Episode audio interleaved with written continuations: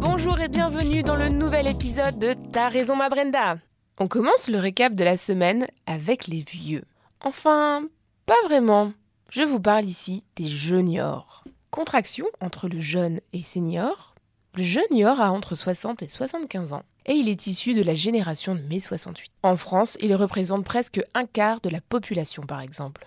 Très très très convoité par les marketeurs et les publicitaires, ces nouveaux consommateurs ont toutefois de la difficulté à s'identifier à l'image que leur renvoient les médias.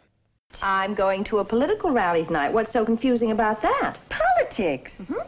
Oh, you in politics? Oh, Well, you needn't laugh. Politics is a very serious business. only to politicians, my dear child. Pour reprendre les propos de Éléonore Salvia, directrice marketing internationale chez Clarins, célèbre marque de soins de la peau française, ce sont eux qui ont inventé la jeunesse. Arrivés à un âge canonique, ils se voient encore comme actifs, avec, omniprésente, la notion d'hédonisme.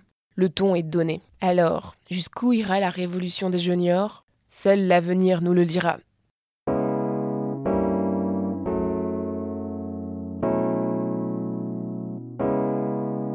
On traverse l'Atlantique avec un scandale en Angleterre. La célèbre enseigne de restauration rapide KFC, ou PFK pour le Québec, a surmonté une rupture de stock de poulet. Haha, quand on parle de cordonnier mal chaussé, au moins il a des chaussures lui. Bref, la crise a duré plusieurs jours, pendant lesquels les autres enseignes de restauration rapide comme Burger King ont sauté sur l'occasion et en ont profité pour offrir des mets gratuits aux pauvres clients. KFC a mis en ligne un site dédié permettant de trouver le KFC approvisionné le plus proche de soi. La situation s'est vite rétablie, est alors venu le temps des excuses.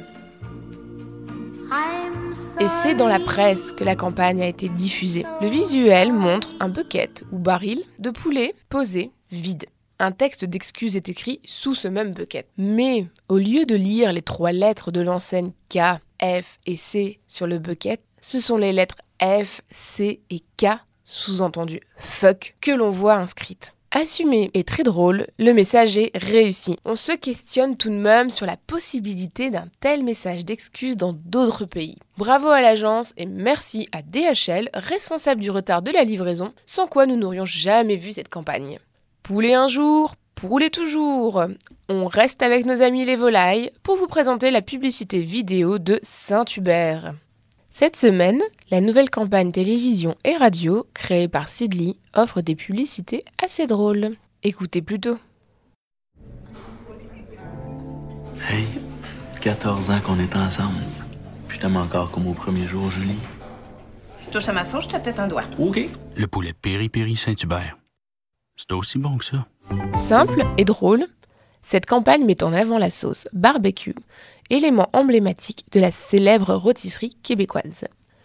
Vous retrouverez bien entendu les liens sur le groupe Facebook de Ta raison ma Brenda dans les prochains jours.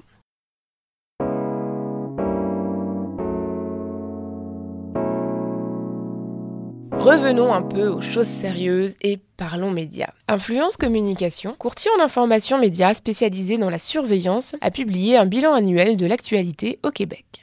Analysé entre le 1er janvier et le 14 décembre 2017, dommage pour les nouvelles de fin d'année, les nouvelles sont ensuite classées dans un palmarès annuel que je vous partage dans les grandes lignes.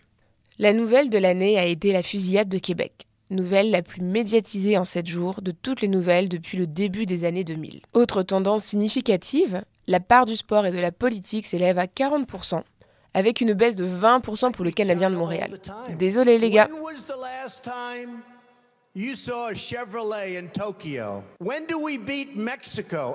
L'actualité internationale, quant à elle, bondit de They're bringing 51%. crime. Bravo Mais elle concerne à They're big 85% lies. Donald Trump. Il est d'ailleurs la personnalité la plus médiatisée au Québec. They do a website. It costs me three dollars. Are you running? Are you not running? I am Amis journalistes, je vous laisse y réfléchir. Termine cette capsule avec la publicité d'une cause qui me tient à cœur, réalisée par une agence que j'aime beaucoup. Je vous parle ici de la consommation locale, enfin, plutôt Aliments du Québec, mise en scène par l'agence Cartier. La publicité met en scène deux personnes à la caisse, l'un ayant essentiellement des aliments du Québec, créant ainsi une certaine gêne envers l'autre cliente à la caisse. Bonjour, monsieur. Fais-tu assez beau? Hein? Ah! Un aliment du Québec. Tiens, un autre. Un autre encore, bravo. Ah, un aliment préparé au Québec. Très bien. Décidément, ça n'arrête plus. Qu'est-ce qu'on a ici? Hein? Bégo. Parce qu'ils encouragent l'économie locale, les C'est un aliments peu d'ici facile, sont pas remarquables. très incitatif, même si bien réalisé.